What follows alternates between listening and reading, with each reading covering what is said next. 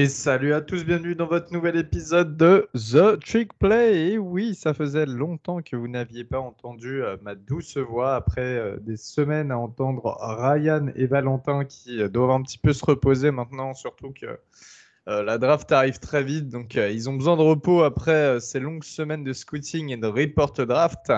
Aujourd'hui, je retrouve notre ami Augustin. Salut Gus. Salut Elio pour vous parler des classes de recrutement des universités pour 2022. Donc ça y est, on a un petit peu euh, toutes les classes finales, tous les commits euh, euh, finaux, tout s'est terminé. Et on a également le classement eh des meilleures classes de commits de cette année. Donc dans un premier temps, on va vous expliquer rapidement comment ça fonctionne. Puis ensuite, on va se pencher un petit peu eh bien sur les différentes classes intéressantes qu'on a eues cette année en, abordant le top 25, également en donnant nos plus et nos moins euh, pour 2022. Alors, Augustin, comment fonctionne le recrutement? Question simple. Alors, euh, déjà, je pense que ça fera l'objet d'un épisode particulier euh, qui arrivera forcément à une date ultérieure. Mais pour le comprendre, je pense que vite fait en introduction, on va parler des services de recrutement donc les services, ce sont les entreprises euh, qui sont des entreprises tierces évidemment aux universités, la NCAA, qui établissent des classements euh, sur lesquels on se base justement pour euh, donner nos, analyses ou même pour juger une classe, qu'elle soit bonne ou mauvaise. Il y a quatre services de recrutement ESPN, Rivals, 247 Sports et OnFree. Alors on va commencer avec le plus mauvais, celui qui est complètement en perte de vitesse, c'est ESPN. franchement, je vous déconseille, c'est celui qui fait le moins référence dans l'industrie. Les deux meilleurs services de recrutement sont Rivals et 247 Sports. Rivals qui appartient à Yahoo maintenant depuis 2007, euh, qui avait été racheté une fortune à l'époque, et 247 qui appartient à CBS. Euh, ce sont vraiment les deux services où il y a les meilleurs scouts, où les classements sont les plus pertinents, et sont ceux où, lorsqu'on voit la draft, en fait, on se rend compte que bah, parmi les 30 premiers draftés, il y avait beaucoup de ces mecs qui étaient dans le top 30 de Rivals ou de 247 Sports. Donc, donc voilà.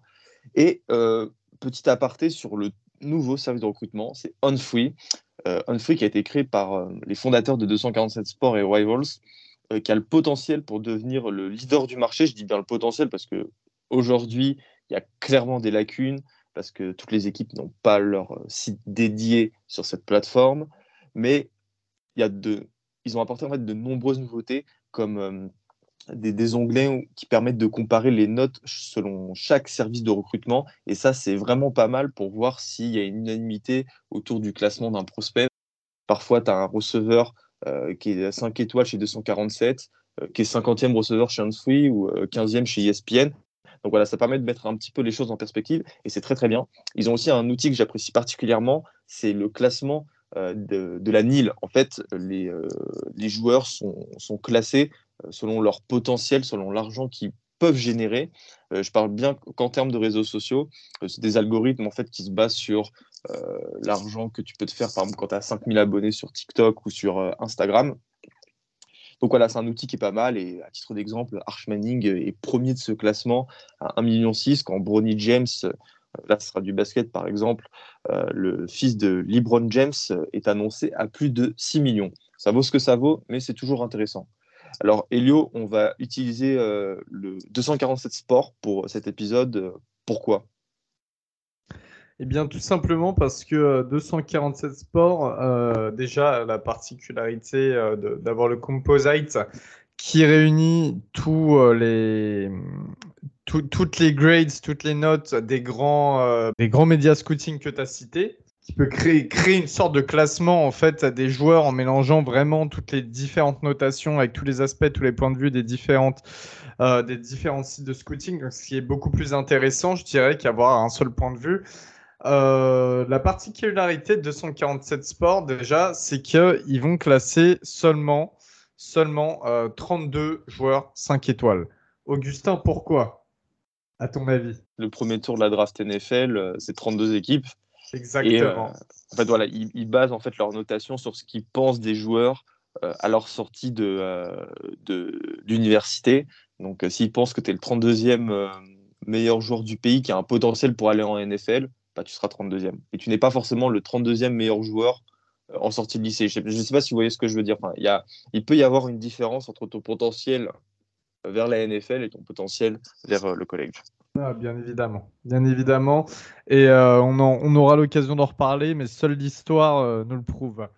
Euh, alors, l'explication de cette notation de, de 247 Sports, c'est quand même que une classe est notée en fonction du nombre de commits et la note moyenne des joueurs réunis.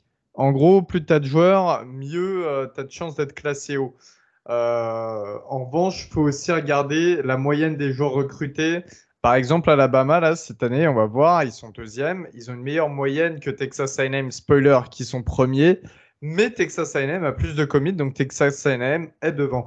Et encore une fois, c'est peut-être mieux comme ça, parce qu'on en parlait en off avec Augustin, mais si tu as commis peu de joueurs, de très bons joueurs, tu sais pas ce qui peut arriver. Il y en a un qui peut braquer euh, une grand-mère, il y en a un qui peut se blesser. Euh, voilà, tu, tu, ruines vite ta classe de commits euh, sur une saison et tu te retrouves vite en rade. Alors que plus tu as de commits, quand même, plus tu as de backup, plus tu as de joueurs qui vont pouvoir jouer si jamais il y a des pépins.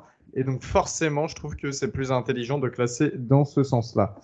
Eh bien, Augustin, si tu es prêt, on va démarrer tout de suite avec bah, un petit peu le top 25. Alors, on ne vous fait pas les 25 équipes du top 25, bien évidemment. On vous fait les plus importantes et surtout ce qui nous a paru euh, le plus le, plus intelligent. Euh, le plus pertinent. Le plus pertinent, voilà, merci. Tu me retrouves mes mots pour bah, voilà, vous exposer. On démarre tout de suite, bien évidemment, avec Texas AM. Donc, Texas AM, grosse surprise de cette année. À moitié surprise parce qu'on va vous expliquer pourquoi. Mais Texas AM est premier cette année. Gus, euh, je te laisse démarrer sur euh, nos amis de College Station. Bah, tout simplement, c'est la meilleure classe de l'histoire du, recrutement. Il dit celle de Bama en 2021, donc l'an dernier, qui était déjà la meilleure de tous les temps. À titre de comparaison, euh, les Aggies avaient la huitième classe nationale en 2021. Euh, Donc là, ça montre quand même le pas en avant qu'ils ont pris. Tu passes comme de huitième classe nationale à première. c'est un bond qui est énorme. au niveau des chiffres, il y a 8 5 étoiles, 19 4 étoiles et seulement 3 3 étoiles. Euh, qui donne une moyenne de points de 332 quand euh, Alabama, on en parlera après, est à 322. Donc voilà, tu as 30 commits euh, de, de haute voltige, tu as 7-5 étoiles, notamment, Elio, ça c'est quelque chose qui a beaucoup fait parler un peu dans le monde du college football, c'est cette concentration de commits au niveau de la D-line. Euh, là, je vais donner quelques noms parce que vous allez les retrouver à Texas A&M et dans d'autres équipes parce qu'il y en a forcément qui vont euh, transférer. Walter Nolan, qui est le euh, deuxième meilleur joueur national. Gabriel Bruno Dindy, qui avait commit à Oklahoma. Shimar Stewart. Lebus Overton, qui s'est reclassé. Et d'Anthony Lucas aussi, qui, est était un prospect de l'Arizona, qui était borderline 5 étoiles. Donc voilà, tu as une concentration notamment sur cette D-line qui a impressionné beaucoup de monde qui pose des questions parce qu'on se dit quel est euh, le euh, l'intérêt pour un joueur d'aller à un endroit où il y a aussi, autant de concurrence. Alors, on va pas non plus, euh, évidemment, on va utiliser le conditionnel, Elio, mais depuis que la NIL a été introduite, il y a de forts soupçons, bon, que ça soit légal ou pas légal, mais des soupçons de, tricherie sur cette classe de commits. J'entends par là qu'évidemment, il est interdit de donner de l'argent, de promettre de l'argent à un joueur pour qu'il vienne euh, jouer pour qu'ils rejoignent ta classe. Euh, c'est en fait c'est une sorte de, pot de vin qui est interdit par la NCA, mais qui est très très dur à réglementer. Où est la frontière entre promettre des contrats euh, dès que tu seras joueur, promettre des contrats de sponsoring et dire à un joueur, bah tiens, tu auras 5 millions, par exemple, je dis n'importe quel chiffre, 5 millions pour les 4 prochaines années. On, atterrit en plein dedans, ça y est, un an plus tard, j'ai envie de dire, parce que c'est vrai que ça fait peu de temps on, voit déjà les limites de la NIL. C'est-à-dire que on va payer euh, d'avance des joueurs qui euh, sont des stars lycéennes, mais pas des stars universitaires, hein, pas du tout euh, établies. Forcément, on crée des grandes équipes de, cette manière-là et ça ressemble un petit peu à de l'achat de joueurs. Alors, il y a un journaliste qui parlait d'un chèque de 30 millions de dollars à Texas A&M de la part des boosters pour, pour les recrues. Pour, l'instant, Ouais, pour l'instant, on attend des preuves. Bon, voilà, peut-être que ce sera le nouveau Romain Molina américain, on verra. Ça a été démenti par Jimbo Fisher, bien évidemment, mais Fisher, il va pas aller dire l'inverse. Il y a eu aussi des, petits trucs un petit peu bizarres. On a eu le, flip de Jacoby Matthews, donc qui est un safety originaire de, de, Louisiane, de Pontchâteau. Exactement, le deuxième meilleur safety de Louisiane, qui était euh, bien évidemment commis chez LSU, puis à la dernière minute, qui décide de, de, s'orienter vers Texas AM. Alors, il y, a de quoi se poser des questions. Avant, ça se faisait dans des sacs McDonald's où euh, ça faisait, euh, ça donnait une, une, super voiture à l'oncle du cousin du joueur. Maintenant, ça se fait un petit peu plus ouvertement, mais on essaye toujours de masquer voilà, cet effet. en fait, c'est intéressant que tu dises que ça se fait ouvertement, mais de façon un petit peu masquée. Euh, c'est parce qu'en en fait, il faut le dire, il y, a, une sorte de flou juridique autour euh, de, la question. On ne sait pas réellement ce qui est autorisé, ce qui est interdit, ce qu'on peut contrôler, ce qu'on ne peut pas contrôler. Euh, la NCA n'a pas encore présenté de mesures. On ne sait pas si ça va se faire shutdown par les cours américaines, euh, comment ça va être vu par, par les joueurs, toutes les instances, etc., par les universités. Donc au final, là, on est dans une année où le, flou est tellement, tellement important que bah, les ces universités-là qui ont des moyens énormes, donc Texas A&M, c'est une fac où déjà c'est une fac du sud des, États-Unis, les alumni qui sont les boosters sont des malades, ils sont capables de mettre des fortunes dans ces facs-là, et ça ils le font depuis toujours, mais c'était pour d'autres choses, c'était pour construire des centres d'entraînement, pour améliorer le stade, bref ils balancent des chèques de 50 millions de dollars euh, à l'appel. Et, donc voilà, euh, tout ça fait que bah, là les facs profitent de, cette incertitude pour euh, donner de l'argent aux recrues. C'est exactement ça, c'est exactement ça. On va voir euh, ce que ça donne. En tout cas, donc comme tu l'as dit, ils ont récupéré la plupart des, meilleurs joueurs texans. Hein. Euh, il y avait deux quarterbacks 5 étoiles du côté du Texas. Ils ont récupéré le deuxième, Connor Wegman, le numéro 1 qui est Klubnik, qui est parti euh, du côté de Clemson. Du côté de Clemson. Klubnik, de toute manière, il venait de. On en parlera tout à l'heure, mais il venait d'Austin. Donc moi, je l'aurais plus vu à Texas. Si... Mais Texas, on en parlera aussi juste après. Euh, et après, voilà, il y a les, quand même les meilleurs joueurs d'autres gros États. Hein. On pense à Walter Nolan, qui est le meilleur joueur du Tennessee et joueur numéro 2, tout poste confondu euh, de cette année, le 5 étoiles D-line. Euh, enfin, il y a, voilà, ils ont. Ça prouve encore une fois que cette Nil, elle y est pas pour rien, qu'elle attire et que forcément un programme comme Texas A&M qui n'était pas autant considéré qu'un Georgia, qu'un Bama, qu'un Ohio State les saisons précédentes, eh bien, on passe devant tout le monde comme ça. On va voir, ça va être intéressant et ça va être intéressant aussi pour le futur. parce que. Vas-y, excuse-moi. Bah, ça va être intéressant pour le futur parce que pareil, ça fait beaucoup de grosses recrues et beaucoup au même poste. Il y a un joueur, un Thailand suédois, je crois qu'il est le, cinquième ou sixième meilleur Thailand du pays. Et en même temps, tu as le meilleur Thailand du pays qui a commit aussi à Texas A&M et qui vient de Géorgie. Donc encore une fois, la preuve que euh, l'argent devrait attirer. Mais ça va créer des bouchons à un certain moment et on sait aussi que le portail des transferts est assez en ébullition. C'est bah, depuis la la one-time transfer rules. Donc euh, voilà, ça va être intéressant à suivre Texas A&M sur, sur les prochaines saisons. En conclusion, pour Texas A&M, Elio, bah, 7-5 étoiles, 19 4 étoiles, dont 10 dans le top 100, c'est énorme. Enfin, non, dont pardon, 17 joueurs dans le top 100, ça fait 20% des 100 meilleurs joueurs euh, du pays, euh, grosso modo, qui ont rejoint Texas A&M. C'est un chiffre qui est absolument énorme. Reste à savoir maintenant comment tout ça, évidemment, Elio euh, va se goupiller, comment tu transformes une classe de recrues historique en équipe qui gagne euh, le titre national. On rappelle que le dernier titre de Texas A&M, si je ne dis pas de conneries, c'était dans les années 30 ou, les années 40. Donc ça remonte à bien longtemps. Voilà, on verra ce que ça donne. Elio, on passe à Alabama, qui, euh, une fois n'est pas coutume, n'est pas premier au classement qui est numéro 2, mais bon, voilà, encore une fois, on en a parlé euh, précédemment, mais ils ont un meilleur average que, Texas A&M. Euh, au niveau euh, du, nombre de recrues, bah, c'était la première classe l'année dernière, cette fois-ci c'est la deuxième. Donc un average de 95,19, une classe élite, on peut le dire. ils ont 3 5 étoiles, si je dis pas de bêtises. Euh, c'est ça, 3-5 étoiles. En même temps, ils ont récupéré le meilleur joueur de leur état, euh, le defensive end Jeremy Alexander, donc euh, premier edge du pays. qui est le 17e joueur national tout poste confondu, qui est leur meilleur recrue. On aurait pu s'attendre à voir des recrues un petit peu plus hautes aller chez, du côté de Bama. Mais en même temps, Ouais, en même temps, voilà, ils, ont toutes été raflés euh, par, par une équipe euh, qui se situe dans le Texas dont on parlait juste avant. Euh, ils ont 15 joueurs qui font partie du top 100, tout poste confondu, donc assez, assez impressionnant comme d'habitude. Et je vais quand même insister sur le fait que la plupart de ces joueurs restent dans la zone géographique de la SEC et du sud-est des États-Unis, donc Alabama, Géorgie, Floride, Tennessee, Louisiane. Comme d'habitude, Alabama, ils ont euh, souvent cette habitude-là de, prendre des joueurs de ces coins-là, plus quelques joueurs en général qui viennent du nord-est du pays. Et tu le commit de Ty, de Ty Simpson, le quarterback, qui devrait, on s'y attend, prendre la relève de Bryce Young euh, l'an prochain oui, originaire Du, Tennessee, qui est 5 étoiles et troisième meilleur euh, quarterback euh, national. Donc c'est lui qui est promis à reprendre les rênes du programme.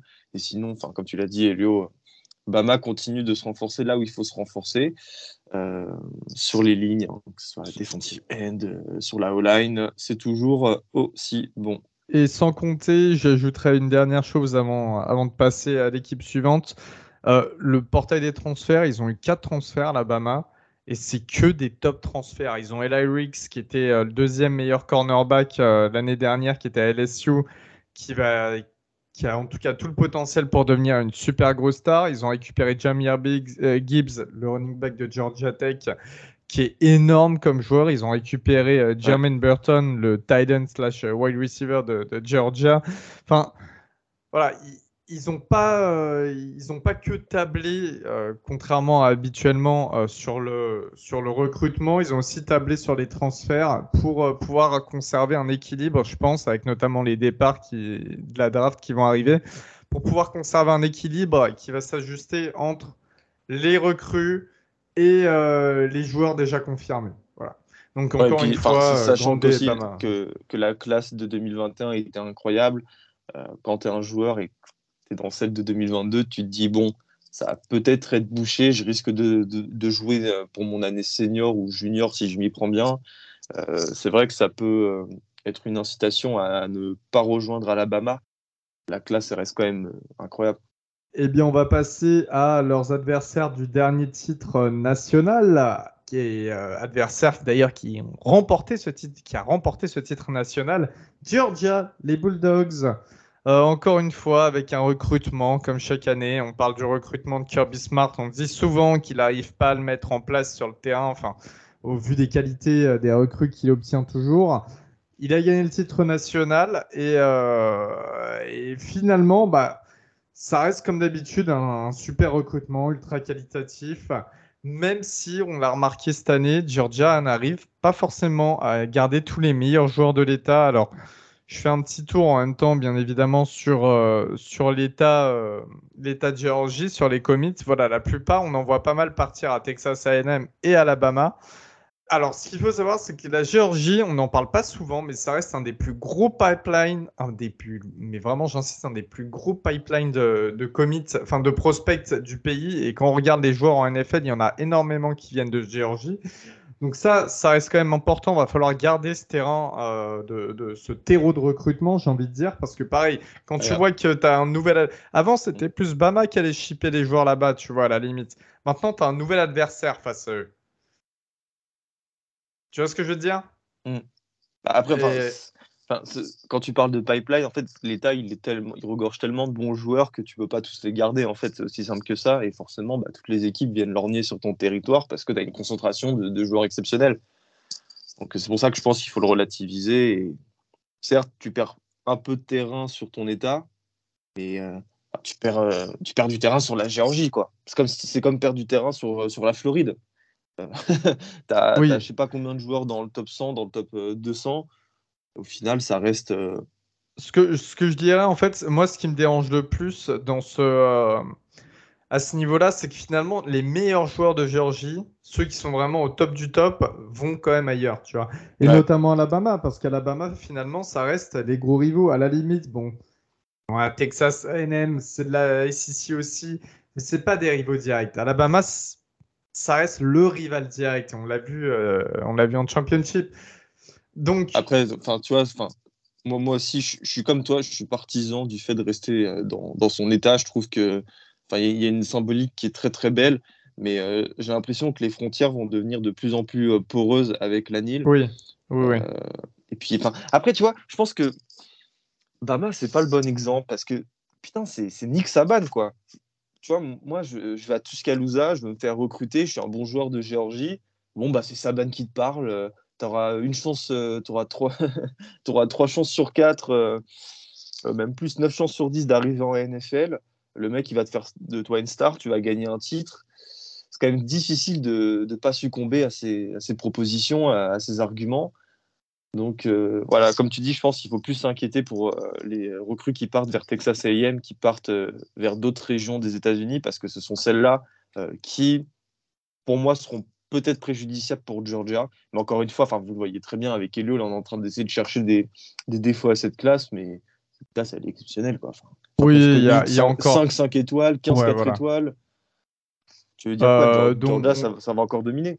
donc euh, deux des meilleurs D-line, euh, il y en a il y a Michael Williams qui est numéro 2 en, en, defensive tackle, Marvin Jones je crois qu'il est numéro 3 ou 4 il y a le meilleur athlète du pays. Enfin bref, on, s'est compris, ça sert à rien d'aller plus loin. Et Georgia quand même qui réussit à, bah, on sait qu'à chaque fois, chaque année, ils ont un bon quarterback qui commit chez eux. Là, cette année, c'est Gunnar Stockton, euh, qui est le septième quarterback du pays, qui vient de Géorgie, qui avait commis dans un premier temps à South Carolina avant de, de décommit. Bon, alors, on ne sait pas, peut-être qu'avec l'effet Shane Beamer, il aurait pu rester à, South Carolina, mais en tout cas, il s'est orienté euh, dans, son, euh, dans, son, bah, dans la fac de son état.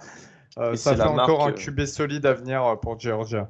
Et, c'est la marque des très grandes équipes. On dit souvent qu'en collège football, pour réussir, il faut avoir un quarterback élite toutes les deux classes. Et en général, quand une équipe arrive à avoir un joueur comme Gunnar Stockton, qui est combien de Hello, Gunnar Stockton, il doit être euh, voilà, 124e joueur national et 7e quarterback. Euh, ça veut dire que tu as encore une équipe élite, encore plus haute. C'est que tu es capable tous les ans d'amener des joueurs euh, qui peuvent changer la phase d'un programme. Donc voilà, c'est vraiment un marqueur de réussite dans un programme.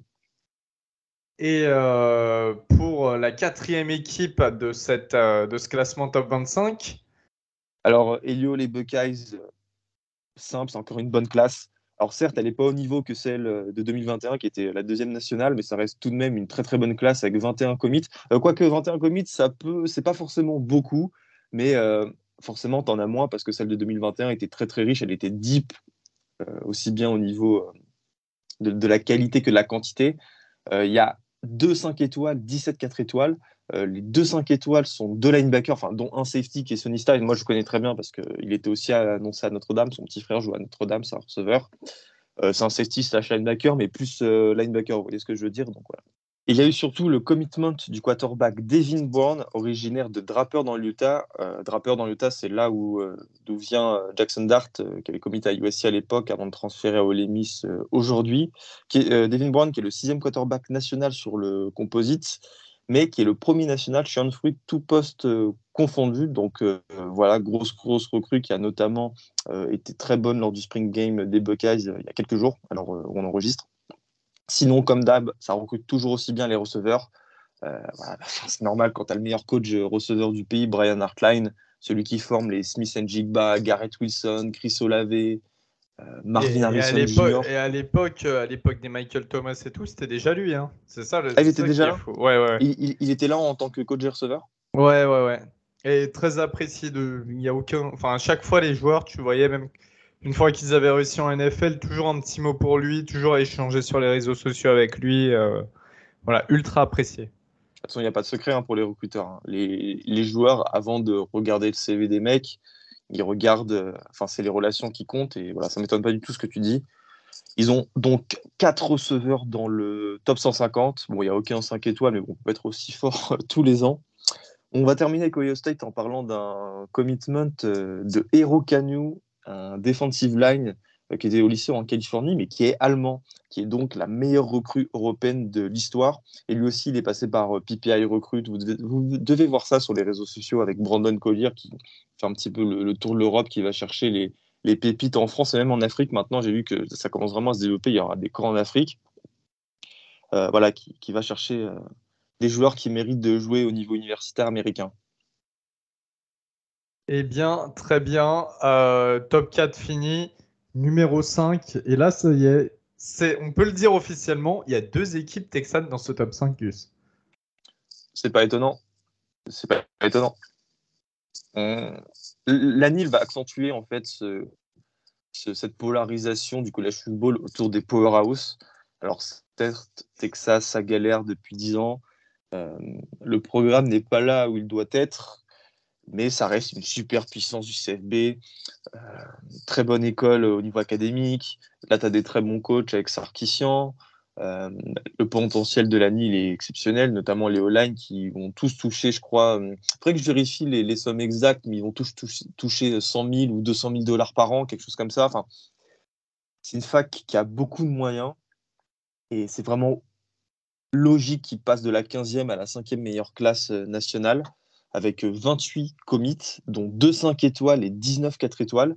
Euh, les deux 5 euh, étoiles sont euh, des, des O-line, avec notamment, j'ai oublié son nom, mais je crois que c'est Devon Campbell, qui est le meilleur offensive tackle du, pays, qui vient d'Arlington, là où jouent les Cowboys. C'est ça, Yo Bah oui, tu y allé pour ouais. WrestleMania. Ouais, ouais, là où est le stade des Cowboys, exactement.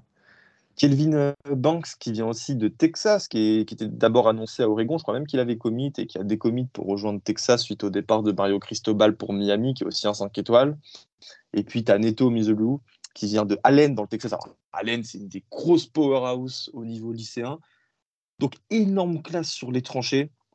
Ça, ça aussi été très très bon avec euh, les Edge, euh, notamment, je vois ça, et, les joueurs de, de D-line. Donc voilà, Texas s'assure une excellente classe, mais vraiment une excellente classe. Euh, et c'est très bien comme ça. Moi, c'est un programme qui, bon, euh, je passe un peu pour un con à dire que tous les ans, ça, ça va revenir, que Texas is back, pour au final qu'ils nous déçoivent et qu'ils perdent face à, sur des catchs de joueurs Walcon de Kansas. Mais là, je pense vraiment que cette année, c'est la bonne. Et celle-là, cette classe, elle va marquer euh, l'ancrage de, Texas un petit peu au niveau du CFB. Euh, c'est quelque chose, moi, qui me qui annonce un très bon futur pour les Longhorns. Et évidemment, on rajoute les transferts Elio, euh, Queen Ewers, Jalil Bingsley, euh, Aggie Hall, bah, qui a commit cette nuit depuis Alabama. C'est l'effet Sarkissian. Ils ont, ouais, parce que c'est ça en fait. Sarkissian, là, c'est l'année 2. Euh, je pense que les classes vont être encore meilleures et encore meilleures et euh, le, jeu produit va être encore meilleur parce que bien évidemment, on ne peut absolument pas juger un, coach sur une seule saison. Euh, et enfin, faut le souligner, vraiment, ce transfert de Queen Ewers, qui est un gars local, hein, qui vient d'Austin, c'est quand même le quarterback le mieux classé de tous les temps qui vient d'arriver à Texas et qui n'a pas joué encore. Euh, en tant que titulaire en, universitaire. Donc, il était à Ohio State, mais il y allait pour la NIL, justement. Ohio State, c'est ce que tout le monde dit. Et son rêve, c'était vraiment de jouer pour euh, les, euh, les Longhorns. Et là, Texas récupère le meilleur quarterback, en tout cas lycéen de tous les temps. Donc, ça va être ultra intéressant et ça va être très, très, très, très sympa à voir. Sachant qu'ils ont beaucoup approuvé Texas avant leur arrivée en, en ACC. On sait que même si toi et moi, on n'est pas des grands fans ici, on sait que forcément, ça leur met une sorte de pression, prouver déjà qu'ils bah, sont capables d'aller euh, euh, chercher la Big 12, et d'autant plus que Oklahoma s'est un petit peu euh, affaibli avec le départ de Lincoln Riley. Donc c'est vraiment l'année pour, pour Texas, pour prouver que derrière, ils ont leur place clairement pour rivaliser avec les grands de, de ACC, j'ai envie de dire. Je suis complètement d'accord. Je pense que comme toi, comme tu dis, c'est l'année où Texas va enfin sortir du marasme dans lequel il est. Et eh bien tout de suite, la sixième équipe, Penn, Penn, non, Penn State, euh, Penn State, donc qui se retrouve sixième. C'est un truc qui est toujours assez surprenant. Alors, ce qu'il faut savoir, pareil, la Pennsylvanie, très gros vivier euh, pour les, prospects lycéens. Euh, le nord-est des, des États-Unis aussi, très très gros vivier. Après, c'est toujours pareil. Il faut trouver les joueurs à droite à gauche, mais tu vas dans le New Jersey, tu vas en chercher dans le Maryland, tu vas en chercher euh, dans l'ouest de la Pennsylvanie, plus vers Pittsburgh, tout ça. Il faut dire que ça euh, demande un petit peu plus d'efforts euh, de recrutement, mais ouais, c'est très le vivier exceptionnel. C'est ça. Et en fait, il y a quand même plus de facilité à aller chercher les meilleurs joueurs de, du, nord-est dans des, dans des États qui ne sont pas très reconnus pour leur football, mais en même temps en leur disant voilà, tu es le meilleur joueur et je te propose de venir dans une fac qui est finalement pas si loin de chez toi, mais qui est une grosse fac de football. Et ça, ça, joue un rôle énorme pour Penn State. Donc euh, ça surprend, ça surprend que ce soit cette sixième classe parce qu'ils ont 3-5 étoiles quand même. Ils ont euh, notamment le meilleur running back, euh, Nick Singleton, donc, qui est originaire de Pennsylvanie, qui est là. Ils ont deux des meilleurs joueurs d'Ohio. On va en parler justement parce qu'il y en a un qui est très important, mais voilà, ils les ont shippés à Ohio State, il faut le dire. déjà, c'est assez surprenant cette classe parce qu'il y a des résultats assez mitigés. Ils avaient bien démarré leur saison, Penn State, avant de s'écrouler un peu. Il y a un head coach qui a bout de, souffle, James Franklin. Chaque année, on se dit qu'il est sur la hot seat et finalement, il bouge pas. Il a même prolongé là. Et euh, on pense d'ailleurs que c'est en partie grâce à ces classes de recrutement qui, qui prolongent. Et parce que c'est un mec qui a l'air quand même, faut le dire, tu vois, il a l'air sympa, James Franklin. Ça n'a pas l'air d'être euh, le, pire tyran en tant que coach. Euh, de, ce que je, est bien. De, ce que je sais d'ailleurs, il va à chaque fois, il va dans chaque classe vérifier que les joueurs euh, sont bien présents en cours. Voilà. et, euh, et c'est pas des blagues. Hein. Le mec fait le tour des classes pendant la journée pour vérifier que les joueurs sont en cours. Euh, donc comme je le disais, hein, Penn State a recruté localement et, dans des États qui, qui, produisent quand même des bons joueurs et et qui ont quand même, euh, qui ont quand même un certain vivier. Donc je pense bien évidemment à Maryland où ils sont en train de, de nous piller chaque année. D'ailleurs, ils ont récupéré en transfert un de nos meilleurs joueurs, euh, Damien Robertson, mm. euh, Damien Robinson, le Edge. Euh, ils ont réussi à très bien recruter en Ohio, aussi en Virginie, dans le Wisconsin. Donc on reste dans le nord, nord-est. Et ils ont récupéré le meilleur quarterback d'Ohio, qui est Drew Allard, 5 étoiles, quatrième quarterback euh, au 247 Composite, mais meilleur quarterback euh, par 247 euh, tout seul. et donc, il a préféré aller à Penn State. en tout cas, à Penn State, lui a donné plus d'arguments pour venir qu'aller qu'aller à Ohio State, qui sont pourtant rivaux, parce qu'en réalité, en Big East, euh, tu as, trois vrais rivaux. As, sur en tout cas niveau sportif, tu as Ohio State, Penn State, Michigan. Après Ohio State, Michigan, on sait que c'est au-delà du sportif. Mais euh, c'est assez surprenant. Comment tu l'expliquerais, toi, d'ailleurs, rapidement, Gus euh? Je l'explique, bon, d'abord négativement parce que à l'époque où il a commit, il y avait Queen Ewers, Kyle McCord, euh, à, Ohio State et peut-être Devin Brown qui venait de, enfin qui était annoncé là-bas, donc forcément il y avait, euh, il y avait des bouchons. Ça c'est négativement et maintenant de manière plus positive, Penn State, quoi qu'on en dise, a des arguments à faire valoir. Hein. C'est un campus énorme. Tu vis, euh, tu vis ta vie étudiante à fond là-bas. Je pense que tu as des perspectives financières qui sont aussi très intéressantes. Euh, tu as, combien d'alumni de Penn State dans le monde? Ça un nombre énorme. Donc voilà, c'est quelque chose qui, est motivant. Alors, il y a, aussi. Euh, ça encore, c'est un critère qu'il faut prendre en compte pour certains joueurs, notamment dans le nord du pays, parce qu'on sait que euh, dans le nord, tu as quand même des, des, des facs euh, assez, importantes, assez importantes académiquement. C'est une bonne fac, Penn State? C'est clairement, oui, franchement, sur certains points, c'est une très bonne fac et c'est clairement euh, bien meilleur que, que Ohio State euh, euh niveau académique. Donc, encore une fois, tu vois, si Allard aussi réfléchit avec son cerveau, pèse le pour et le contre au niveau académique, ça peut évidemment jouer. Et maintenant, euh, Drew Allard, pour moi, offre des perspectives très intéressantes pour Penn State, pour les Nittany Lions. C'est euh, un quarterback qui peut changer la phase de ton, programme, qui peut te faire gagner. Parce que quand même, Penn State, ça fait depuis... Euh, ah putain, je vais oublier le nom du mec qui, qui, joue chez les Ravens, Tracy McSorley. Depuis Tracy McSorley, euh, Penn State, c'est bof, quoi. Ouais, et même Max Orly, c'était pas The Star en réalité. C'était pas non plus en fait... tu vois. Donc, Drew Allard, c'est pas, pas pour rien qu'il est numéro 1 chez 247, deuxième chez Info ESPN. En gros, il y a que Rivals qui, qui, le baise. Le truc avec Penn State, c'est qu'ils arrivent toujours à recruter des bons quarterbacks, alors pas les topissimes, pas un, un niveau d'alarme non plus. Enfin, ça, ça, arrive de temps en temps, mais ça fonctionne un petit peu jamais, j'ai envie de ah, dire. là, toi, je pense qu'il est trop, il est trop talentueux. Il est hyper talentueux. Ah, et, c'est là où ça va être intéressant parce que finalement, Penn State, on sait que c'est une équipe qui, qui, utilise beaucoup la course. Ils ont tout le temps euh, des super running backs. Euh, là, est-ce que finalement Franklin va un petit peu changer sa philosophie de jeu, sa manière de jouer et s'orienter un peu plus vers la passe?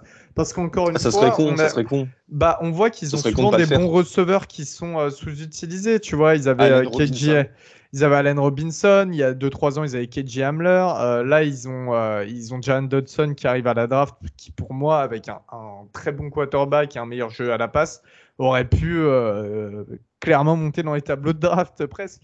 Donc ouais. Euh, on va rester d'ailleurs, si, tu le veux bien, dans le nord, parce que, enfin, dans le nord, on, va un petit peu plus à l'ouest quand même. On se retrouve du côté de l'Indiana, Augustin, pour une fac qui était chère.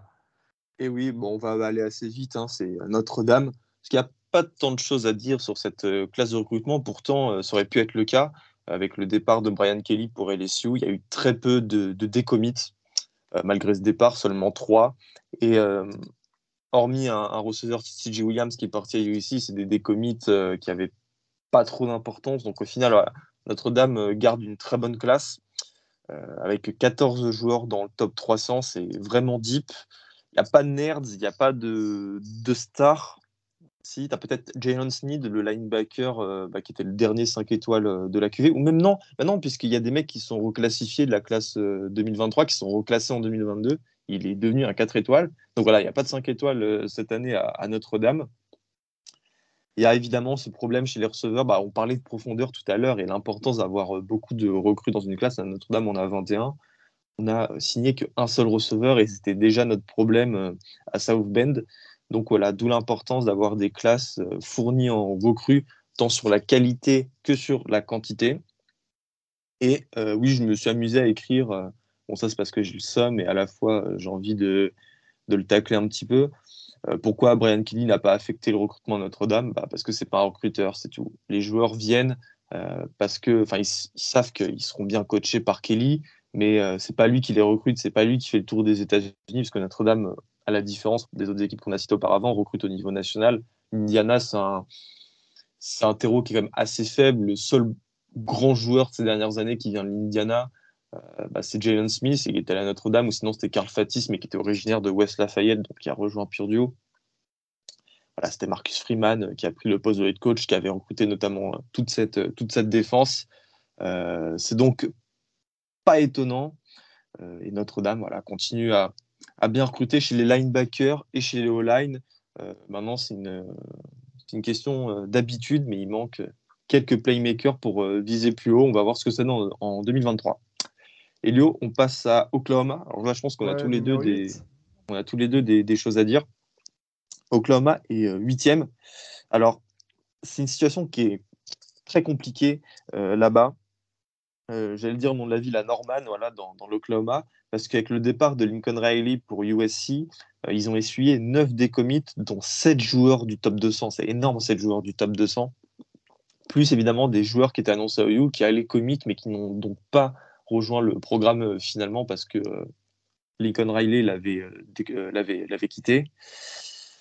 La classe est moins bien que celle de 2021 au niveau de l'average, mais les Sooners sont, sont mieux classés. C'était 10e en 2021, là ils sont 8e. Et, mais ça, c'est pas étonnant, encore une fois. Enfin, voilà. En fait, je pense qu'il faut voir. Oklahoma est un bon exemple de la polarisation euh, des, joueurs fait, vers, euh, vers Texas AM. Texas AM a tellement de bons joueurs, a tellement de joueurs dans le top 100 que des équipes, en fait, ont, ont plus de commits, mais un average moins bon parce que forcément, les joueurs les mieux notés viennent de Texas AM. Donc, forcément, ça, mathématiquement, ça, ça fait baisser les notes de, toutes, les, de toutes les autres classes. Euh, et Oklahoma n'y échappe pas. Il y a seulement deux joueurs dans le top 100, euh, dont un que j'aime beaucoup, qui est le running back Gavin Sotchuk. Et lui, je pense qu'il a vraiment un, potentiel NFL. J'ai regardé des tapes, forcément, je regarde tous les tapes des mecs euh, qui sont annoncés à Notre-Dame.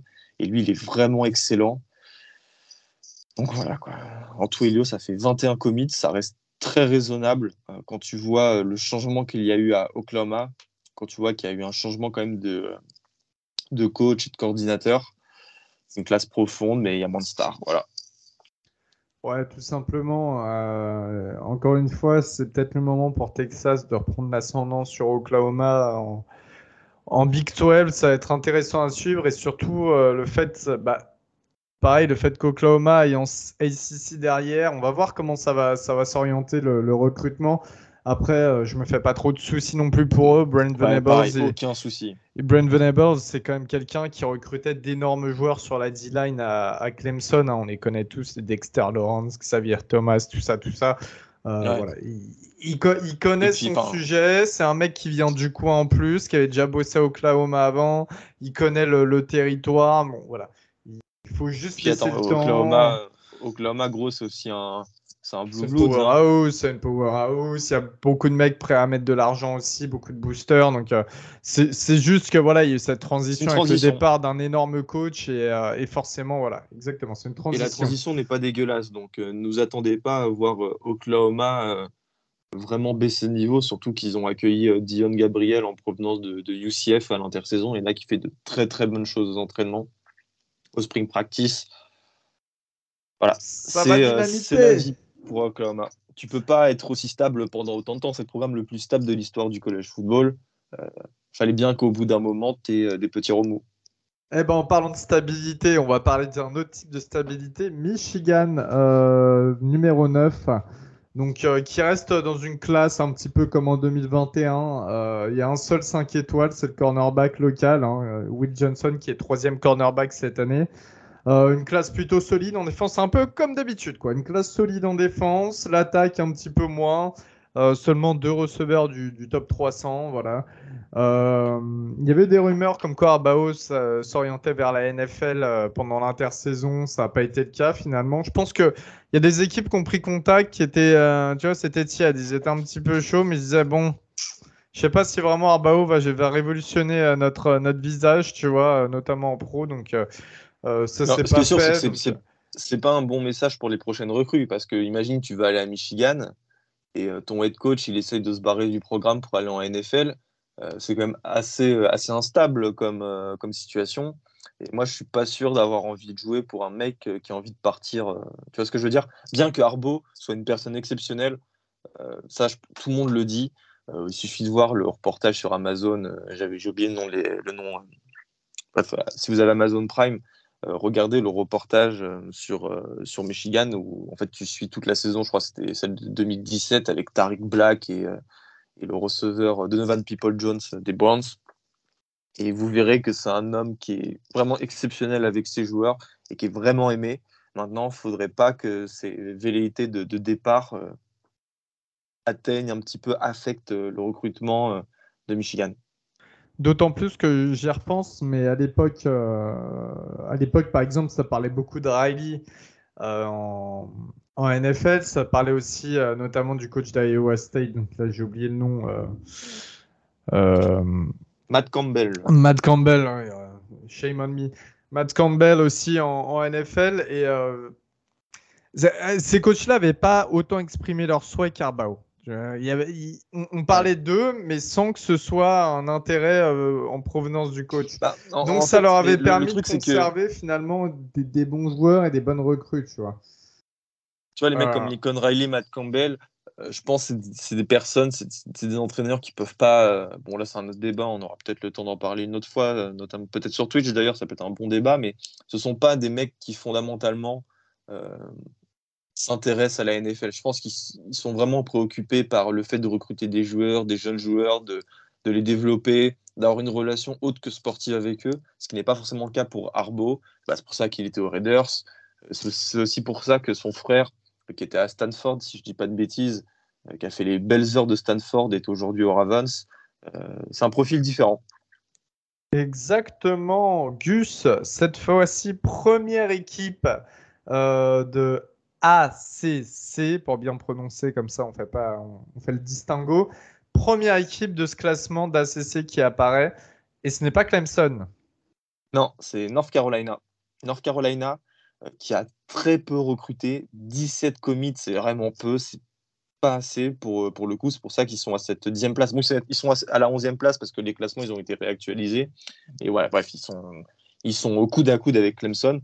Et comme Clemson, on en parlera dans, dans les déceptions, j'ai préféré mettre North Carolina en dixième, euh, en dixième classe de, cette QV. Ça recrute très peu, faible quantité, mais une qualité exceptionnelle. 91.54 d'average, 2 5 étoiles avec l'offensive tackle Zach Rice, qui est le meilleur du pays, et euh, le defensive line Travis Shaw, qui est le troisième ou quatrième. Et il faudrait que tu me le, euh, que, tu me, tu me le précises.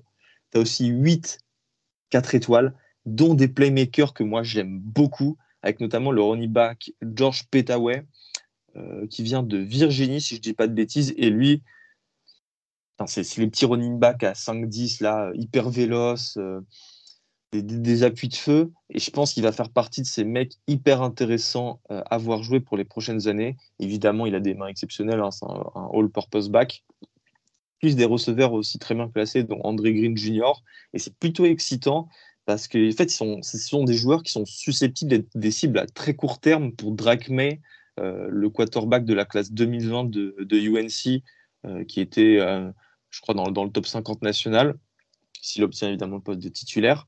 Euh, c'est quelque chose, moi, qui me. C'est une classe qui, je pense, bien, bien qu'elle ne soit pas assez profonde, euh, va apporter beaucoup de talent à, UNC. Et UNC pourrait un petit peu, euh, à dire, retrouver ses lettres de noblesse dans une ICC qui est en train de se renforcer avec l'émergence de, Miami, de, Florida State et Clemson qui est toujours au sommet. Donc voilà, c'est une classe qu'il va falloir, euh, une équipe qu'il va falloir garder à l'œil. Euh, et puis parce que aussi, tu un, un, super coach. Quoi. Mac Brown, c'est un des meilleurs coachs de l'histoire du CFB. Euh, bon, un des meilleurs coachs dans le top 50, on va dire. Ça fait toi un des meilleurs coachs de l'histoire du CFB. voilà, on va voir ce que ça donne UNC.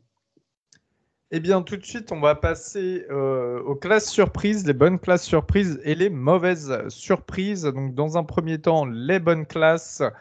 alors, on vous le dit d'avance, ça ne sera pas forcément dans l'ordre du top 25 pour vous faire un petit peu quelques surprises comme ça, sinon vous allez suivre un fil et c'est pas très intéressant.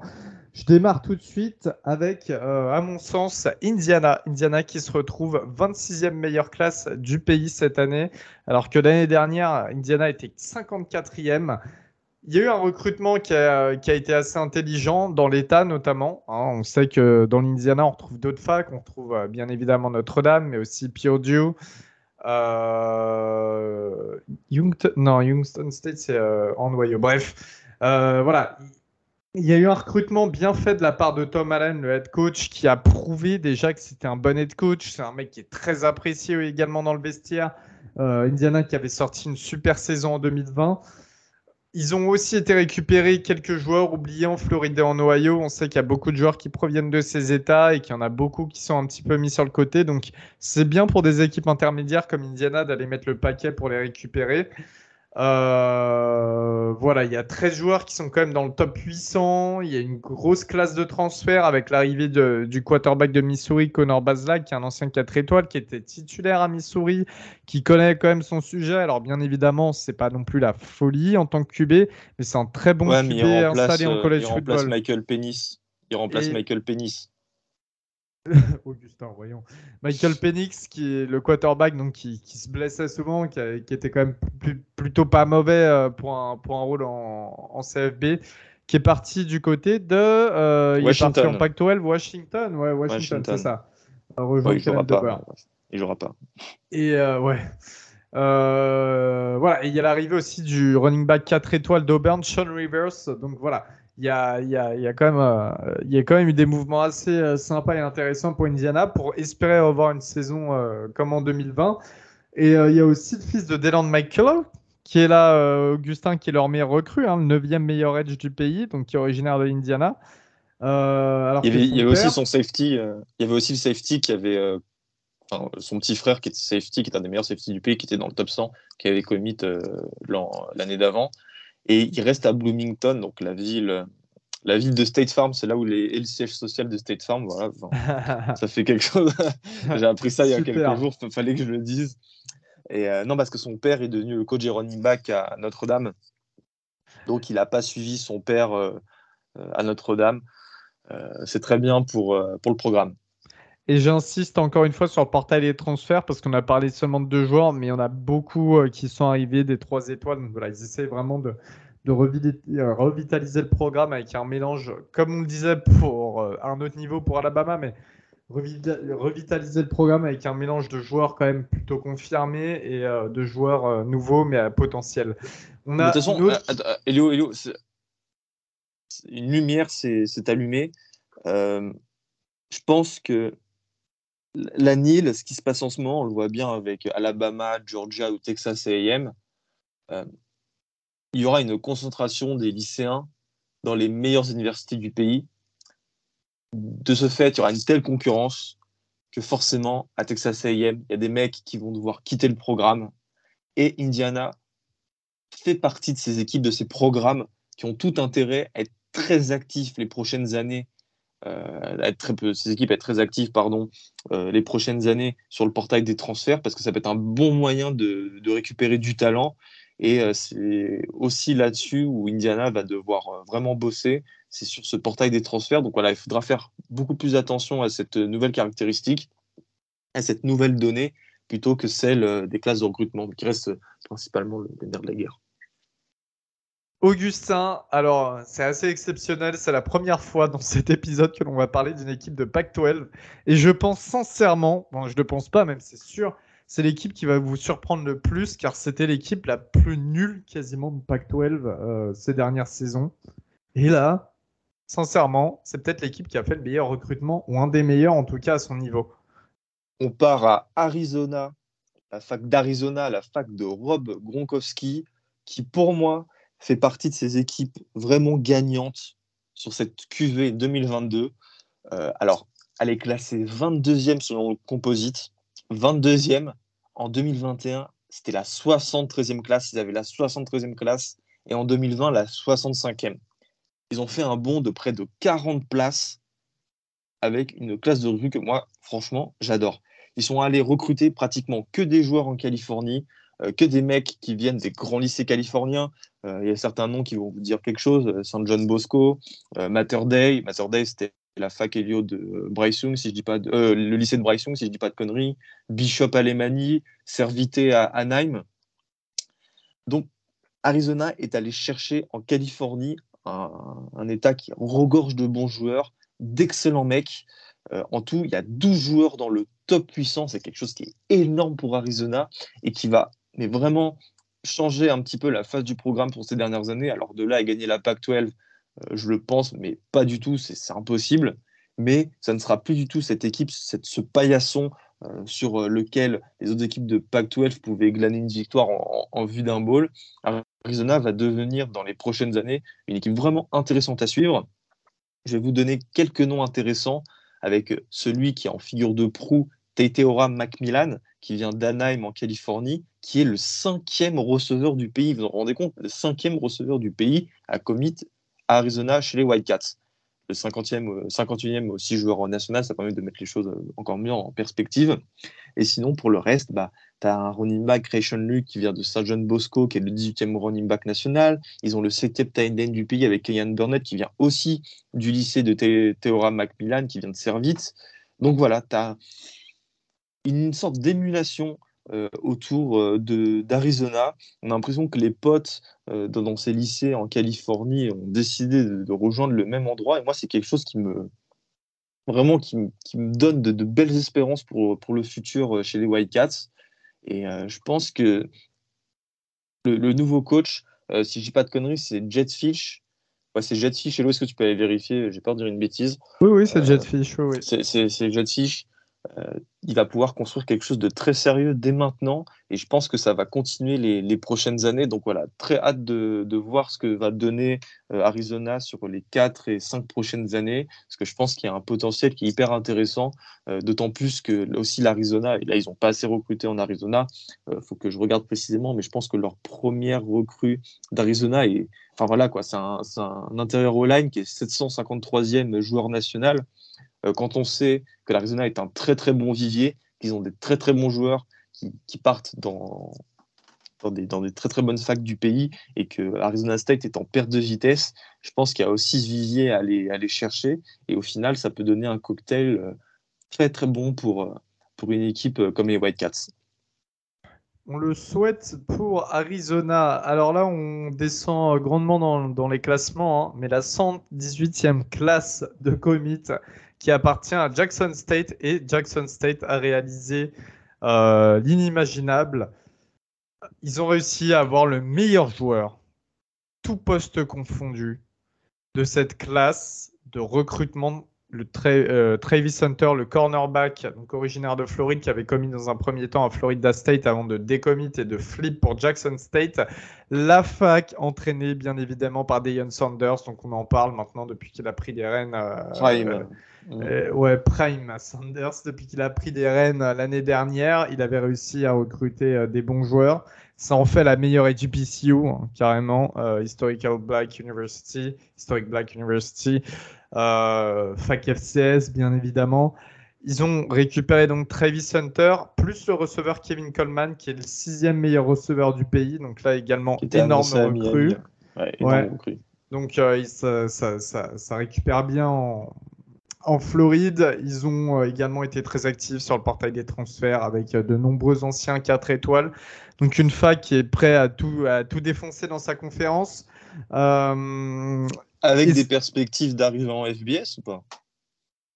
À voir, à voir. C'est toujours difficile pour les FCU hein. d'aller en, en, FBS. C'est toujours compliqué, mais à voir. Déjà, il y a, y a, tout un, un, système de Nil encore qui est là. Donc, on pense que Travis Hunter, c'est également pour ça qu'il a signé euh, là-bas. Et d'ailleurs, bah, euh, c'était euh, Black, Blackstool. Attends, j'arrive plus jamais à. Barstool. Bah, oui, Barstool.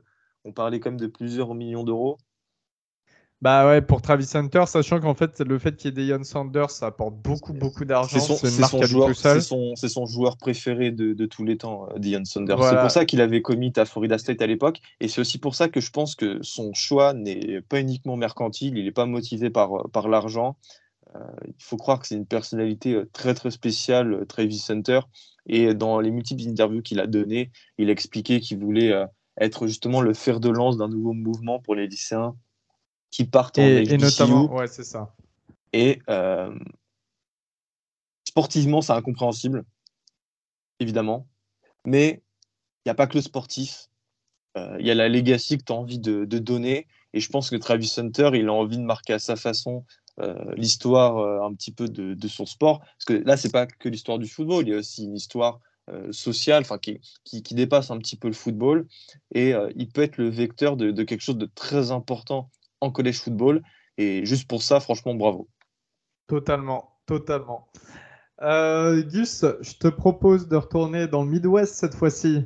Kentucky, 14e cette année, meilleure classe de l'histoire. Meilleure classe de l'histoire pour, euh, pour euh, bah, Kentucky. Évidemment. Bon, ça recrute pas comme au niveau de Kentucky en, en basket, l'équipe entraînée par John Calipari mais c'est une classe de très très haut niveau. Quand tu vois que tu as un programme euh, second tiers, euh, voire troisième tiers en sec, et que tu arrives à être dans le top 15 national, bah voilà quoi, ça montre la puissance de la SEC pour, euh, pour le recrutement. ça fait 20 commits, dont 10 4 étoiles, avec notamment le borderline 5 étoiles, l'offensive tackle Kyoto Goodwin, et le sixième tackle offensif du pays. Alors c'est un commitment lui qui avait été un petit peu particulier, j'en parle hein, évidemment parce que c'est euh, celui qui est à la tête de cette QV, c'est le meneur d'hommes, parce qu'il était annoncé dans un premier temps à Michigan State, et il avait réuni une première fois tout son lycée pour annoncer son choix, pour au final ne pas choisir et dire qu'il allait choisir un mois après. Euh, voilà, j'ai trouvé quelques autres informations. Il joue la clarinette alors qu'il doit peser 140 kilos. c'est toujours des trucs, des anecdotes un petit peu drôles. Sinon, euh, hormis ça, bah voilà. Je n'ai pas tant de choses à dire que ça sur Kentucky. C'est un programme qui a la particularité de développer des joueurs qui physiquement sont assez incroyables. Euh, je pense euh, notamment à Josh Allen, il y a quelques années, qui avait été drafté par les Jaguars. Et puis, tu as aussi un coaching qui est élite, hein, avec Mark Stoops, qui est un des meilleurs entraîneurs du pays. forcément, Kentucky a des arguments à faire valoir, qu'ils soient financiers, au niveau du coaching ou même euh, de, leur, euh, de leur passif avec la draft, c'est pas étonnant au final. Franchement, c'est pas étonnant. Et ça me permet de faire euh, la transition avec Mizou, Missouri, allez follow Missouri France sur Twitter, qui avec 17 commits est la 14e classe du pays, Elio. Ouais, exactement, qui a réussi à récupérer Luther Burden, qui est le troisième joueur tout poste confondu du pays, de 5 étoiles, et le meilleur receveur donc, euh, de la classe lycéenne 2022. Euh, il vient de Saint-Louis. Hein, Saint-Louis, on sait que c'est un à cheval entre le Missouri et euh, l'Illinois. c'est Tom Sawyer. Hein.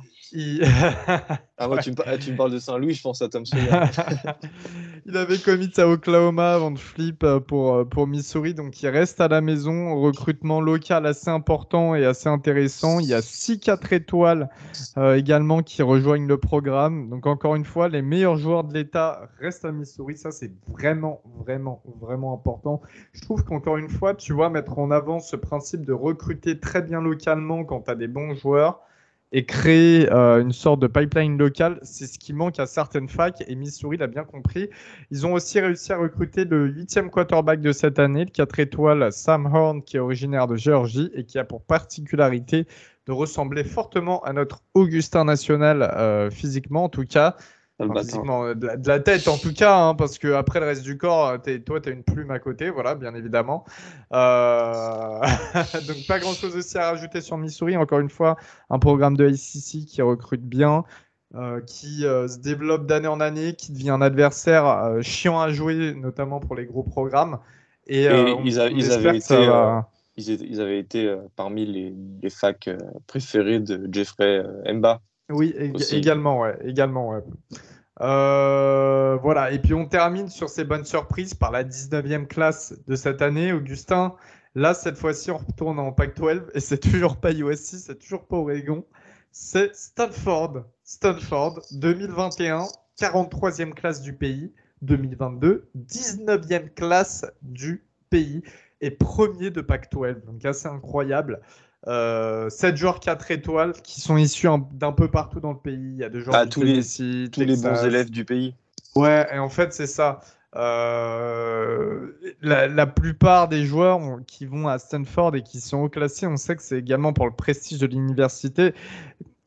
Et c'est bien parce que Stanford, pendant très longtemps, a beaucoup joué là-dessus, sur le prestige académique qu'elle peut apporter sur un CV. C'est ce qui est le plus important, je trouve tu as, très peu de joueurs qui vont à NFL. Puis attends, ça, ça, marche, et ça marchait sur, ça marchait sur le plan sportif. Hein. La dernière décennie de Stanford, elle est exceptionnelle. Hein. Ça gagne trois Rose Bowl, euh, Andrew Locke, etc. Donc au final. Euh, Parce que Stanford, ce qu'il faut pas oublier, c'est que contrairement à ses voisins, c'est pas une fac d'État, c'est pas une grosse fac ultra étendue. Euh, avec 10 000 bâtiments, je, ne sais combien d'élèves. Non, c'est ça aussi la force de Stanford. C'est que ça reste une fac qui est quand même à taille moyenne petite, qui a un programme académique exceptionnel, mais on sait très bien, les facs à programme académique exceptionnel, en règle générale, sont pas très bonnes en football.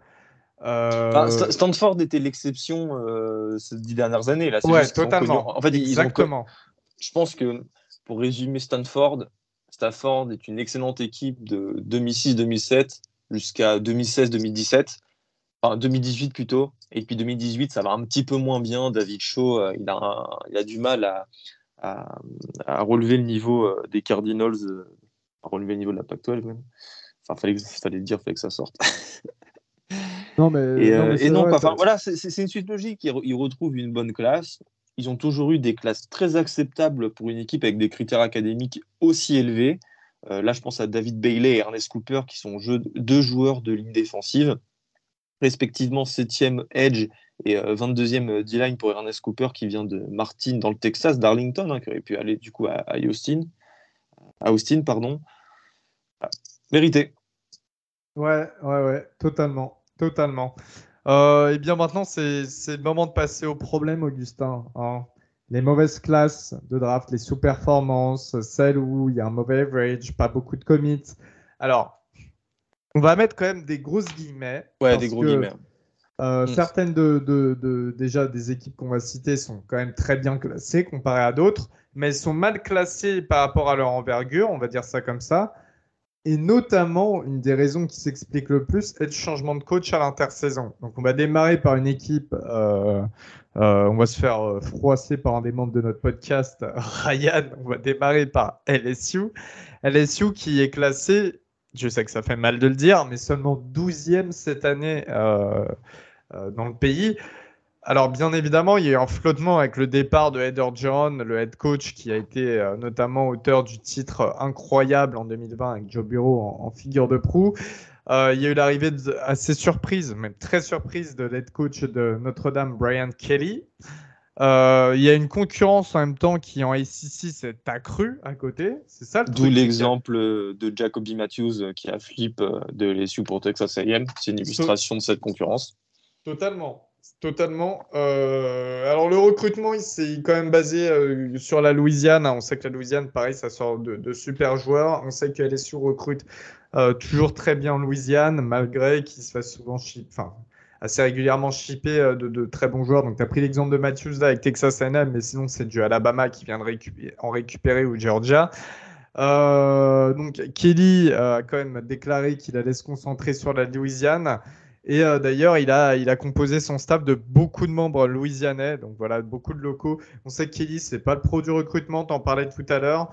On sait que euh, c'est pas trop le genre à aller manger gumbo chez les familles et tout. Ah, euh, faut faire, la parenthèse là-dessus. Elio, on l'a bien vu quand il essaie d'être proche des recrues. Ouais, ça, ouais, fait, ça, a fait rire, ça fait rire tout Internet. Après, toi, je doute pas de ses bonnes intentions. et je pense que les joueurs le remarquent. Tu vois, tu peux être vieux, tu peux être un petit peu à la marge de tout ce qui se passe euh, aujourd'hui. Euh, enfin, il n'y a qu'à voir les, vidéos de, com euh, de commit des joueurs ou de leurs visites. Mais évidemment, il fait l'effort, mais tu vois que c'est pas son environnement. Quoi. Il n'est pas dans son élément quand, il, quand il se met derrière le mec qui, qui twerk limite. c'est très gênant. mais bon, l'effort est à noter. Ça, rappelle des sombres Penn State, mais bref, n'en parlons pas. Oh. Euh, il, a aussi récupéré d'ailleurs dans son staff un Frank Wilson, l'ancien head coach de Mike Nees, euh, qui a été euh, coordinateur du recrutement d'LSU dans, bah, lors de la dernière décennie, qui était un des meilleurs recruteurs. Donc ça, ça a noté. Ils ont également recruté euh, le 5 étoiles Harold Perkins, qui était le linebacker numéro 2 de cette classe, ça sauve un petit peu les meubles, sachant que Perkins avait commit à Texas A&M et a flip ensuite à LSU. Ça se trouve, il a une meilleure voiture à LSU. Euh, et puis, ils ont réussi à recruter euh, Walker Howard, le, le quarterback 4 étoiles. Ouais, le 4 étoiles, cinquième meilleur quarterback du pays, originaire de Louisiane, donc c'est encore très bien de, garder. Euh, et lui, pour le coup, euh, il, adore Kelly. Hein. La, raison de son commit, euh, enfin, c'est la raison pour laquelle il est, il est resté à, LSU malgré. Quand, quand il y a eu euh, le, le, mouvement de, du départ d'Orgeron d'annoncer, on savait pas qui allait être coach. Tout le monde disait que Howard allait des commits, machin, machin. Et Howard a bien patienté pour savoir qui était le nouvel head coach. Mais, mais justement, et il a eu pris le temps de discuter avec Kelly apparemment. Et ouais, ça l'a, le discours. Et surtout le fait que euh, Notre-Dame recrutait. En fait, Howard faisait partie des seuls joueurs que Notre-Dame recrutait. Euh, enfin, que Kelly recrutait vraiment. Kelly ne recrute pas, il recrute que certaines recrues. Et euh, Walker Howard en faisait partie, donc rien d'étonnant à ce que Walker Howard soit resté. C'est très très bien pour LSU. Euh, il va pouvoir apprendre derrière Jaden Daniels, Garrett Nussmeyer, tout ça. Euh, moi, je trouve que c'est très très bien. Alors, comme souvent avec un nouveau coach, bah, les recrues, c'est un petit peu moyen, mais il y a quand même une bonne activité sur le portail des transferts. Et là, pour le coup, elle a été très qualitative. il y a des arrivées assez intéressantes. Alors, je pense la nuit dernière au, transfert de Sevin Banks qui a été officialisé, le cornerback d'Ohio State. State. qui était titulaire. ouais, qui était titulaire à Ohio State. Donc on peut dire ce qu'on veut. Ohio State forme de très bons DB. Euh, et là, LSU a perdu Eli Ricks, ils perdent euh, à la draft euh, Derek Stingley, donc ils ont besoin de DB quand même, enfin de cornerback en l'occurrence. Je, crois que ça a, été, l'équipe la plus active sur le portail des transferts, ils ont au moins accueilli 15 personnes. ouais, ils ont 15, ouais, 15, transferts, ils récupèrent Jaden Daniels, le quarterback titulaire d'Arizona State. State. Alors Jaden Daniels, c'est pareil, c'est une sorte de de, de, potentiel auquel on a toujours cru et finalement c'est jamais finalisé. On n'a jamais réussi à savoir si c'était à cause de lui, à cause de l'équipe d'Arizona State qui n'était pas assez bonne autour de lui. Mais en tout cas là, il aura de quoi prouver et c'est un mec confirmé en tout cas en college football. C'est un mec qui a énormément d'expérience donc c'est super intéressant. Il récupère aussi euh, Joe Fusha, le safety d'Arkansas qui était titulaire et qui était mm. bon dans une belle défense d'Arkansas. Ah et surtout J'insiste, il récupère Noah Kane, le running back de Penn State. On disait que Penn State formait souvent des bons running backs. Et euh, Noah Kane devait être leur futur. Normalement, sincèrement, ça devait être pour moi le joueur qui devait exploser. Ça s'est pas fait. Il a eu quelques soucis, notamment de blessures. là, il va se retrouver dans une équipe qui aime bien aussi la course, avec un entraîneur qui aime bien la course. Identité de Kelly et identité historique de LSU. C'est ça. Donc euh, ça, voilà, ça, ça, va être intéressant quand même LSU. mais on, reste quand même au niveau du recrutement sur un petit flop, ce qui est tout à fait normal. On passe à une autre équipe et cette fois-ci c'est en ACC.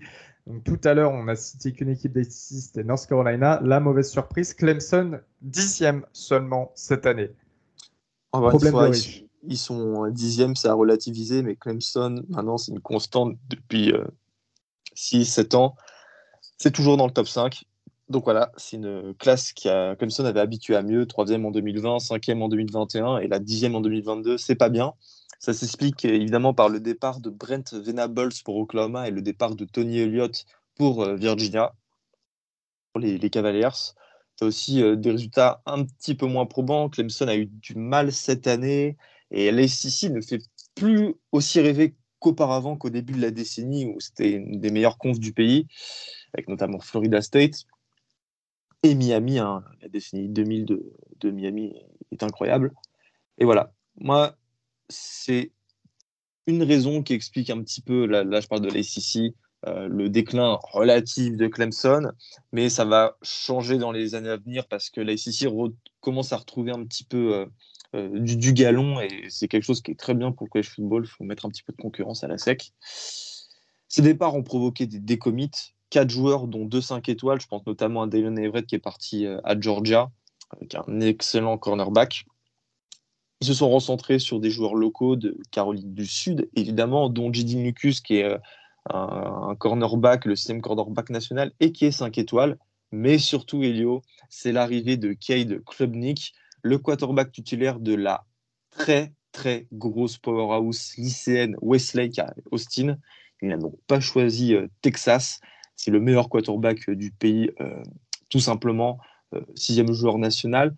Et c'est clairement lui le futur du programme. Il se dit même qu'il pourrait prendre, il pourrait shipper la place de DJ Ugalele dès cette année, un peu de la même façon de Trevor Lawrence. Hein. Trevor Lawrence, quand il est arrivé à Clemson en tant que true freshman, il a pris le poste de titulaire au bout de 6-7 matchs. Et ça m'étonnerait, mais vraiment pas du tout que ce soit le cas pour Kate Klubnik.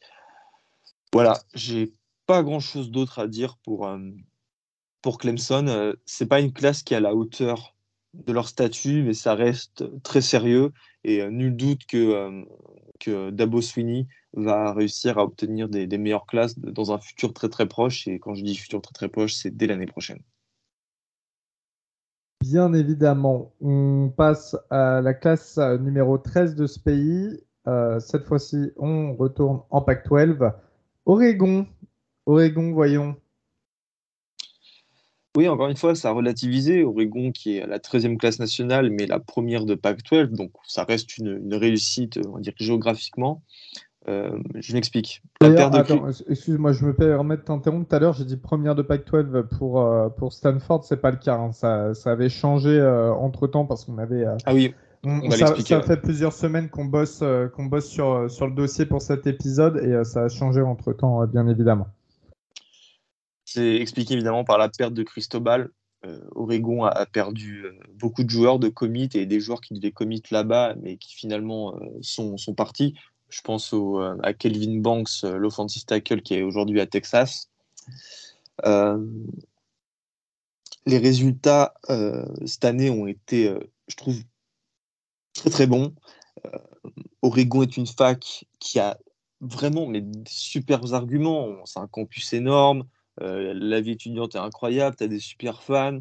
Tu as tout cet aussi, aussi, esthétique qui attire beaucoup de personnes. moi, je suis désolé.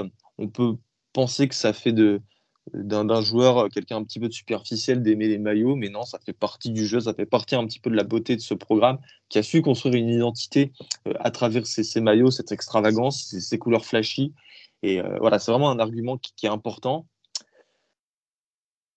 L'arrivée de Dan Lanning, après le départ de Maron Cristobal en tant que head coach, hein, Dan Lanning qui était le défensif coordinateur de Georgia, promet de grandes, grandes choses pour le programme. C'est un recruteur élite à Athènes chez les Bulldogs. lui, il a vraiment le potentiel d'amener des classes encore meilleures que celles de que Cristobal. Donc, je pense que d'ici les prochaines années, Oregon va nous sortir mais des classes de malades, plus proches du top 5 que, de la 13e, de la 13e place, ça je peux vous le dire. Et tu as eu déjà quelques résultats probants puisqu'ils ont eu le commitment, bah là, il y a une semaine, de Josh Cornerly, l'offensive tackle qui est annoncé à Michigan, à USC, un 5 étoiles, 15e joueur national et deuxième offensive tackle du pays. Et en fait, avant ce commitment, aucun joueur du top 100 avait, avait rejoint euh, Oregon. Donc voilà, là, tu permets. Euh, en fait, Oregon, à un moment, je crois, était 27e euh, classe nationale. Et cette arrivée de Cornerly leur a permis de passer à la 13e place. Et tu as aussi, là, il y a trois jours, le receveur Kyler Crasper, originaire de l'Arizona, que moi j'adore, qui était recruté au niveau national. Souvent le cas des joueurs qui sont très bons en Arizona. Ils sont recrutés par toutes les équipes du pays parce que ces équipes, ces programmes, ces universités savent euh, qu'il y a peu de chances qu'ils rejoignent Arizona State ou Arizona. Donc il fait l'objet d'une convoitise, on va dire, nationale. Il est convoité au niveau national. Et il était initialement annoncé dans la classe 2023, euh, Kyler Crasper, c'est un top 20 receveur, et il s'est reclassé en 2022. Donc c'est une très très bonne nouvelle euh, pour Oregon, qui signe, ma foi, une classe de transition qui reste bonne, pas au niveau euh, d'Oregon, mais la perspective de très très bonne classe dans un futur très proche laisse penser que Oregon aura un futur assez radieux. Je, sincèrement, je suis, euh, je suis quand même un petit peu plus perplexe que toi, sachant qu'à côté, on a USC qui va être très gros sur le recrutement. Finalement, la Pac-12, c'est pas ce qui attire le plus les joueurs. Et, euh, et que, euh, alors on sait, Oregon, ils ont tout un environnement sportif assez incroyable. Ils ont aussi tout ce backup avec la marque Nike. Ouais, Mais bah, j'ai l'impression. Phil Knight, faut en parler. Hein. Oregon, contrairement à USC, D'ailleurs, c'est peut-être pour ça que Connor, Connorly n'a pas rejoint USC, a développé ce qu'on appelle un, NIL collective, donc une organisation euh, qui, va s'occuper de la NIL à Oregon. Et là, pour le coup, tu as un booster qui est le PDG Nike, l'ancien PDG Nike, qui est rempli aux as et euh, qui met euh, des sommes monstrueuses dans, dans le programme. ça aussi, ça va être un facteur très important pour Oregon. On verra, on verra. En tout cas, euh, on retourne en ACC et on va du côté du numéro 20, Auburn, en Alabama. Euh, donc des classes hein, qui baissent année après année. Euh, ils étaient 19e l'année dernière et les années d'avant, c'était que du top 15. Que du top 15 et quand je dis top 15, souvent du top 10 notamment. Donc vraiment, ça a baissé Auburn. Alors, il y, a plusieurs causes, bien évidemment. Il y a la position géographique, qui sont au milieu de plein de grosses équipes qui euh, maintenant ont pris l'ascendant sur eux, euh, et notamment comme voisin Alabama, Tuscaloosa, hein, toujours compliqué. Euh, il y a une concurrence en ACC qui est beaucoup plus accrue. Il y a, comme je viens de le dire, même si c'est pas proche géographiquement, tu as, de meilleures équipes ailleurs en ACC. et puis là, on le voit avec le développement de Texas A&M, il y a Oklahoma et Texas qui vont arriver en plus. Donc Auburn, petit à petit, va continuer de baisser, j'ai l'impression. Et puis euh, Gus, ça se passe mal avec le nouvel head coach Brian Arsene qui est arrivé l'année dernière. Je pense que c'est la raison principale pour laquelle ça va aller de, mal en pis pour, euh, pour, euh, pour Auburn. C'est leur coach Brian Arsene hein, qui était il y a deux ans le coach de Boise State. il a failli se faire virer cette année. Enfin, il y a eu tout un imbroglio autour, euh, autour de, de, de, de, cet entraîneur. Alors certes, les joueurs ont l'air de l'aimer. Je pense notamment à Jeffrey, euh, Jeffrey Mbab, qui était meilleur joueur de Juco et qui a commis à Auburn. Mais il y a une sorte d'ambiance un petit peu délétère. Euh, il est remis en question par, par les boosters. Alors ça, c'est jamais bon d'être quand tu es entraîneur d'être remis, remis, en question par, par les boosters, par les généraux donateurs. C'est quelque chose qui est quand même assez dur à expliquer, à, mettre en forme mais je pense vraiment que Brian Arsene n'est pas l'homme de la situation. Euh, il y a un écart qui s'est créé entre l'administration et lui, entre lui et les boosters, et j'ai du mal à voir, sachant qu'il n'est pas un gros recruteur, comment il va réussir à, à développer de, nouvelles classes. Bon, là, le sujet, c'est la classe de 2022, donc on va essayer d'en parler un petit peu. Tu aucun joueur euh, dans le top 100. En revanche, ils sont allés faire euh, leur marché euh, chez les euh, en, Juco, notamment avec euh, Jeffrey Mba et Keontae Scott, qui est un cornerback originaire, originaire de, de l'Utah. Et hormis ça, c'est pas assez bon. Tu... ils sont doucement en train de passer, de devenir la pire équipe de SEG. Alors déjà, la pire équipe de SEC West, ça c'est incontestable. je suis pas là à dire qu'ils vont, qu'ils vont se battre avec Vanderbilt parce que c'est pas le cas, mais euh, le futur n'est vraiment pas radieux pour les Tigers. Ouais, absolument pas radieux euh, pour, pour Auburn, qui est une des victimes de ces, prochaines années de la SEC. Et on reste en SEC, dernière équipe, dernière équipe de cet épisode, numéro 24, Pierre Coburn. Et il y en a un autre qui va pas être content dans le podcast. C'est All Miss, donc 24e classe cette année, 10e en sec seulement. Euh, alors, il y a un problème avec Miss qui peut en être un et pas un. Qui, est aussi une force. Qui est aussi une ça dépend des points de vue en fait, mais Lane Kiffin recrute énormément sur le portail des transferts. Il laisse peu de place à des recrues lycéennes. Euh, alors, vas-y, Gus, euh, parle-nous un petit peu de ce, recrutement sur, euh, sur, les, les, sur, euh, sur le portail des transferts. Et puis moi, je vais, je vais un petit peu dire pourquoi ça peut être tendancieux et ça peut se montrer très limité pour finalement le développement d'une équipe. Alors, sur le portail des transferts, activité monstrueuse. Elise Bentley, le running back de SMU qui était excellent. Euh, Michael Trigg, le tight end de USC, Jackson Dart, qui va être le quarterback titulaire, qui est possiblement une future star et un pic de draft très très haut. Euh, dans le schéma offensif de Lane Kiffin, ça va faire très très mal. Mason Brooks, euh, l'offensive tackle de Western Kentucky, qui était très convoité. le linebacker Troy Brown de Central Michigan. Nishem Young, le safety de Ohio State. Zach Evans, le running back de TCU, ancien 5 étoiles, qui est littéralement un des meilleurs joueurs du pays. Donc Évidemment, à court terme, Olemis, ça s'assure une très très bonne équipe. Mais la question, Elio, est-ce que Lane Kiffin ne réduit-il pas ses chances de mieux recruter au niveau lycéen en faisant recours excessivement au, portail des transferts? Euh, Ce recours au portail des transferts est beaucoup trop, à mon sens, abusif pour pouvoir construire quelque chose de, de, cohérent, de, de, bon sur la durée. Et moi, j'ai vraiment du mal à voir euh, comment, à moyen et à long terme, avoir des tels classe de, de, transfert en fait peut être bénéfique euh, pour, euh, pour. Surtout que LinkedIn sur les réseaux sociaux, assez extravagant, s'en targue. Hein. il dit explicitement que c'est lui le king du portail des transferts. Donc voilà, moi je suis vraiment dubitatif sur, à ce niveau-là.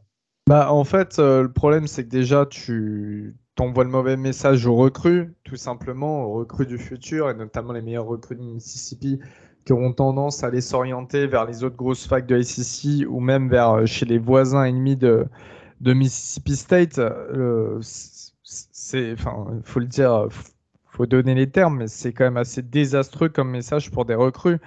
Euh, d'autant plus que c'est un État qui arrive à produire des gros joueurs qui vont en NFL. Hein. Pour le coup, c'est un des États qui envoie des joueurs en NFL. À côté de ça. Et, pourtant, des, des, des, joueurs qui n'étaient pas forcément très bien notés. Hein.